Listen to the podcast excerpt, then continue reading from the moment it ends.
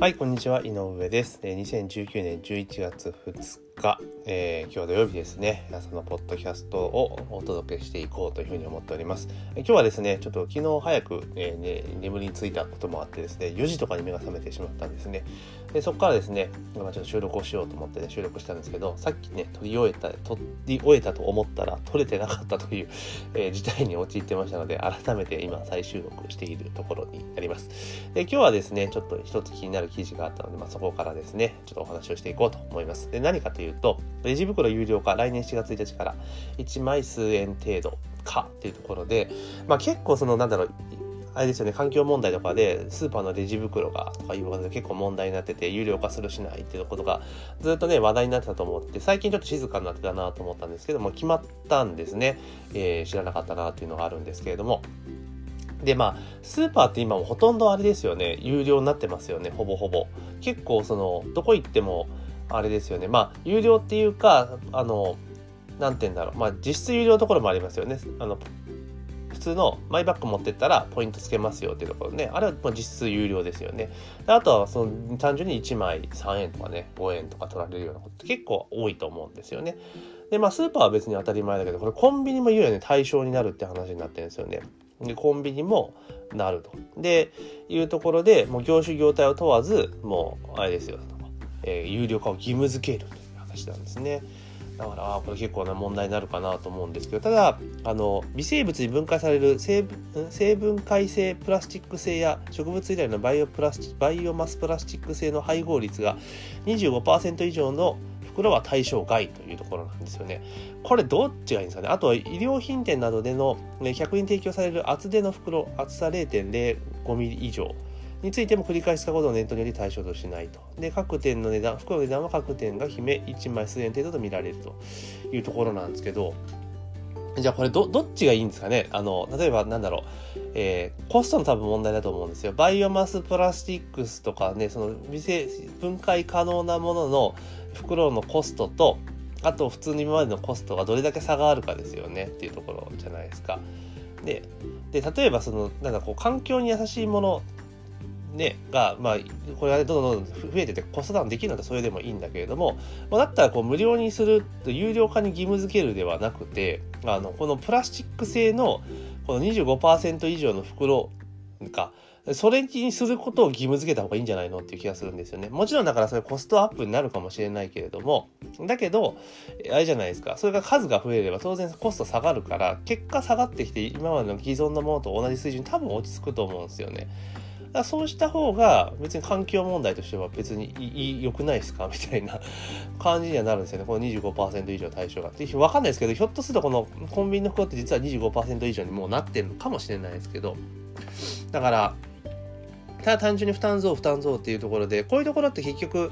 みんなコストを下げよう下げようとしてるから結構安く作ってたりしてるわけですよね。だから多分その成分解性プラスチックスとか使われてないような気がするんです分かんないですよ。分かんないですけど。でももうこうこういうふうなことをやるんだったらむしろもねこっちに義務付けした方がいいんじゃないのって気ましたね。本当に環境問題真剣に取り組むならね。うん、だからもう使わない使わせないみたいな感じで。でだからその例えば従来型のあこのやり方いくらでもあるじゃないですか。その例えばそのこのなんつうの微成分の分解されるプラスチックとかのそのなんだろう有料化対象にならないやつは例えばですよあの購入の時にあの減税するとかね購入費用こうで買う時で税金がかかるじゃないですか。仕入れる時だってかかるわけですから消費税がかかるわけですからそれに関しては5%ですよとかね。そうしてあげたらいいんですよね。そうしたら結構そっちの導入進むじゃないですか。コストは若干高いかもしれないけど、え払う税額が減るわけですから、資源としては落ちますよねって話じゃないですかね。そんな風な工夫をした方がいいような気するんですよね。うん。逆にこう、分かりづらいじゃないですかね。これお客さんからしたら分かんないわけですよね。この、なんだ、その対象外袋なのか対象ない袋なのかって分かんないですよねだからあそこはなんか無、ね、袋無料でくれたけどここは無料でくれねえのかみたいな感じでまたなっちゃうわけですよね。うん、だから結局この役所の人たちっていうのは、まあ、そもそもですねそういう現場で働いたことない人が多いのでこういう細かいことが分からんわけなんですよねきっと。うん、これ良くないですよね。だかもうどっちかに統一しないと A は B みたいな感じにしちゃったりするとね店は混乱するしお客さんも混乱するんですよ店によって対応違うになるから。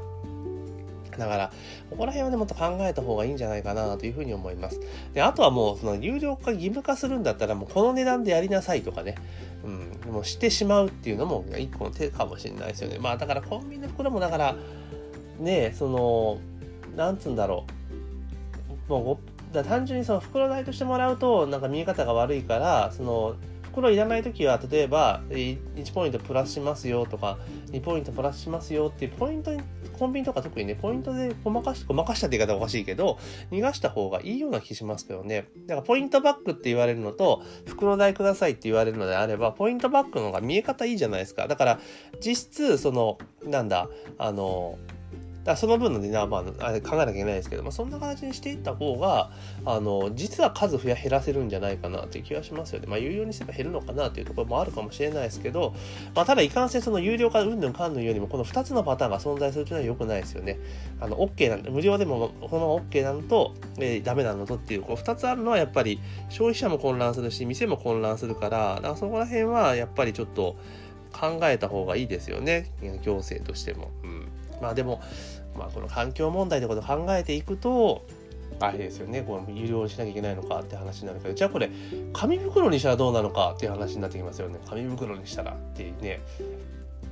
ね、だって紙袋だったらね、燃やせば OK じゃないですか。で、そうするとね、またこう、森林がとか、えー、あれですよね、えー、なんだ、だから燃やすから CO2 がって話になってくるわけなんですよね。うん。だってことはもうマイ、マイバッグっていうのが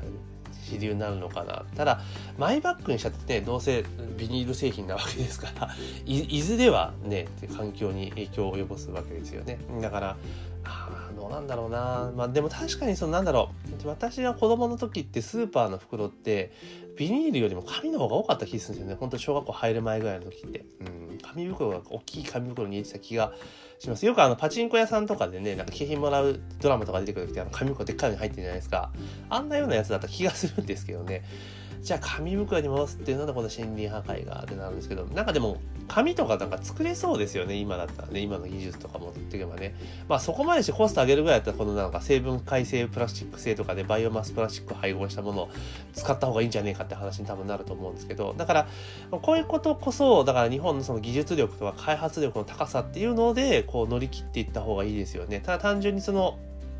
消費者に負担してもらうっていうだけじゃなくて、えー、その業界全体取り組んでってこな物量増えればコストダウン当然できるわけですから、まあ、そんな形でやってった方がいいんじゃないかなと逆にそういう袋を使わない事業者に対してはあのだから5%増税みたいな感じで、5%増税っていうか実増税みたいな感じにしてするのがいいんじゃないかなと思いますね。だからさっき言った通り、その、この場合対象プラスチックのね、使っているゴミ袋に関、ポリ袋、レジ袋に関しては、あの、仕レジの消費税を5%にすると、限定すると5%分限定しますよと。ただし、その通常のやつであれば10%のままでしますよ。だから5%結構でかいですから、しかも量を使うからね、でかいので、そうすると自然に、あの、そっちの方に流れていくと思うんですよね。うん、事業者側も。そしたらお客さんも負担しなくて済むので、まあそういったちょっと見えないところでね、うまくやっていったらいいんじゃないかなというふうに思っております。というわけで今日はですね、えー、スーパーの、えー、レジ袋がいよいよ、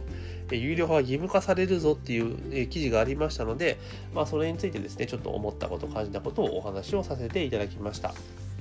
で、このポッドキャストはですね、毎朝、大体6時から9時の間にですね、その時の事例のニュースとかそういったものをですね、ベースに私が思ったことを、お話ししている内容となっております。で、実際のね、ウェブマーケティングとかそういった情報に関しましては、毎日18時30分にお届けしております、メールマガジンでお届けしておりますので、もし興味がある方はですね、このポッドキャストのですね、説明欄の方に、えー、メルマガの URL 貼っておきますので、まあ、そちらの方からご購読登録いただけるとありがたいなというふうに思っております。というわけで、えー、本日のポッドキャストは以上になります。今日も一日頑張っていきましょう。